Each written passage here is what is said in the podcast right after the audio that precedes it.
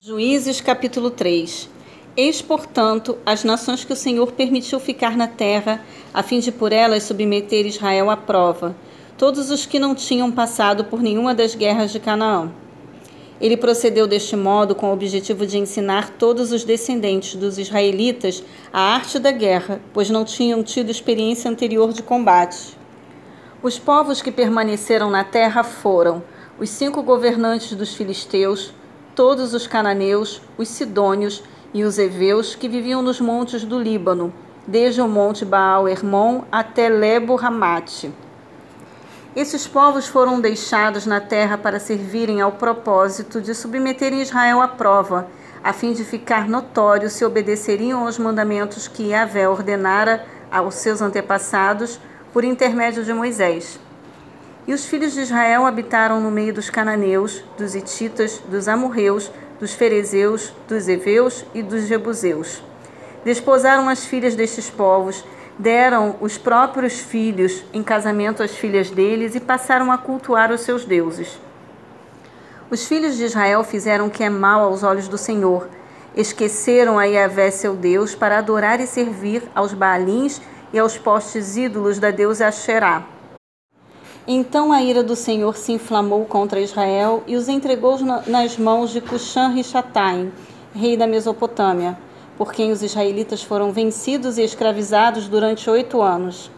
Então os filhos de Israel clamaram a Yahvé e o Senhor lhes enviou um Salvador que os libertou da opressão.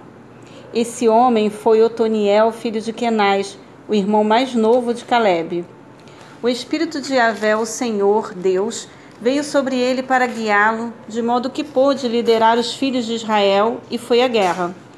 O Senhor entregou Cushan-Rishathaim, rei da Mesopotâmia, nas mãos de Otoniel, que o venceu e dominou seu povo. E a terra descansou e experimentou a paz por quarenta anos, até a morte de Otoniel, filho de Kenaz. Depois da morte de Otoniel, o povo de Israel recomeçou a praticar o que era mal aos olhos de Deus por este motivo, o Senhor fez com que Eglon, rei de Moabe, se tornasse mais poderoso que os israelitas. Eglon conseguiu estabelecer uma aliança com os amonitas e com os amalequitas. Marchou contra Israel, derrotou e tomou-lhe Jericó, a cidade das palmeiras. Os filhos de Israel foram dominados e serviram a Eglon, rei de Moabe, durante 18 anos. Então, outra vez, os filhos de Israel clamaram a Yahvé e o Senhor lhe suscitou um Salvador chamado Eude, homem canhoto, filho de Benja, do benjamita Gera. Por seu intermédio, os israelitas enviaram o pagamento de tributos a Eglon, rei de Moabe. Eude havia confeccionado uma espada de dois gumes, com 45 centímetros de comprimento, e a tinha amarrado junto à coxa direita de debaixo da roupa. Foi mais tarde levar o tributo a Eglon, rei de Moabe, homem muito gordo. Uma vez entregue o tributo, Eude dispensou os carregadores. Entretanto, ele voltou do lugar onde estavam os ídolos de pedra, próximo a Gilgal, para dizer ao rei: Ó oh, rei, trago uma mensagem secreta para lhe entregar. Então o rei ordenou: Silêncio! E todos os que se achavam ao redor do rei saíram. O rei ficou só, assentado em sua cadeira real na sala de verão, no terraço. Eude chegou bem perto dele e esclareceu: Trago uma mensagem de Deus para ti, ó rei.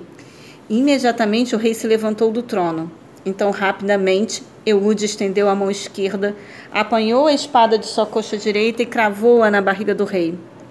Tão violento fora o golpe que toda a lâmina e o cabo da espada penetraram no ventre do rei, e a gordura se fechou sobre a espada, sem que Eude pudesse retirá-la.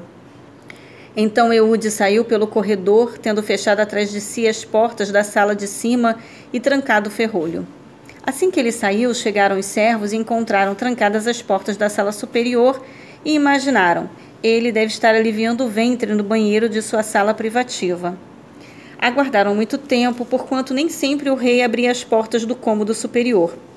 Por fim, cansados de esperar, tomaram a chave e as abriram e lá estava o seu senhor caído no chão, morto. Durante o tempo em que os servos ficaram esperando, Eude escapara, passou novamente pelo local das imagens de pedra e chegou com segurança a Seirá. Assim que entrou na cidade, tocou o chofar, a trombeta, nas montanhas de Efraim. E os israelitas desceram dos montes com ele à sua frente. E ordenou-lhes: Segui-me, porque o Senhor entregou o vosso inimigo Moabe nas vossas mãos. Israel o seguiu, pois, e tomaram posse dos vales das passagens do Jordão que conduziam a Moabe, e não permitiram ninguém atravessar o rio. Naquela oportunidade, mataram aproximadamente dez mil moabitas, todos eles homens fortes e valentes, mas nenhum só escapou com vida. Naquele dia, Moabe foi vencido por Israel, e a terra experimentou um tempo de paz que durou oitenta anos. O juiz e líder que se seguiu a Eude chamou-se Sangar, filho de Anate. Ele exterminou 600 filisteus com um simples aguilhão de manejar bois. E assim ele também foi considerado um libertador do povo de Israel.